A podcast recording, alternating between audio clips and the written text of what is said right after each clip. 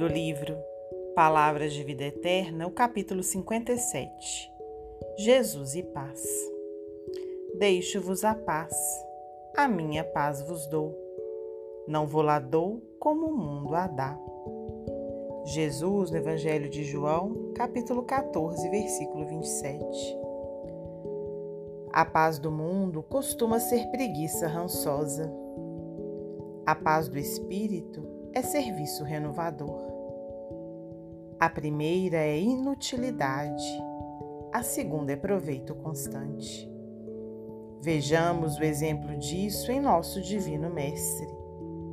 Lares humanos negaram-lhe o berço, mas o Senhor revelou-se em paz na estrebaria. Herodes perseguiu-lhe desapiedado a infância tenra.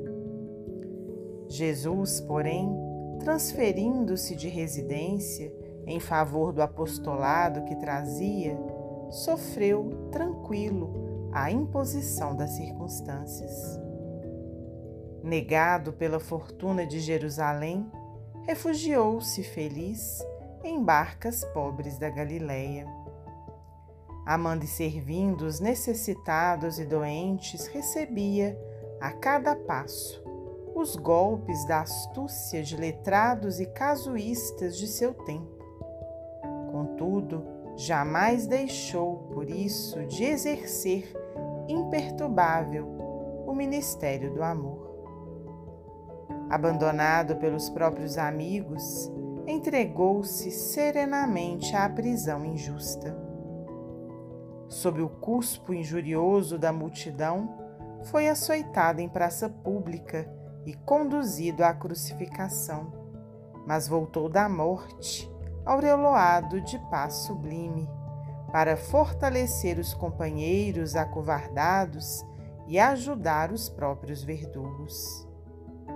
Recorda, porém, o exemplo do benfeitor excelso e não procure segurança íntima fora do dever corretamente cumprido ainda mesmo que isso te custe o sacrifício supremo.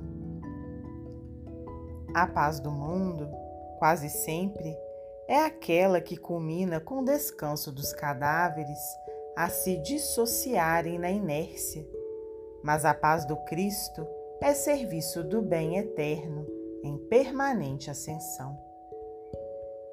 Emmanuel Psicografia de Francisco Cândido Xavier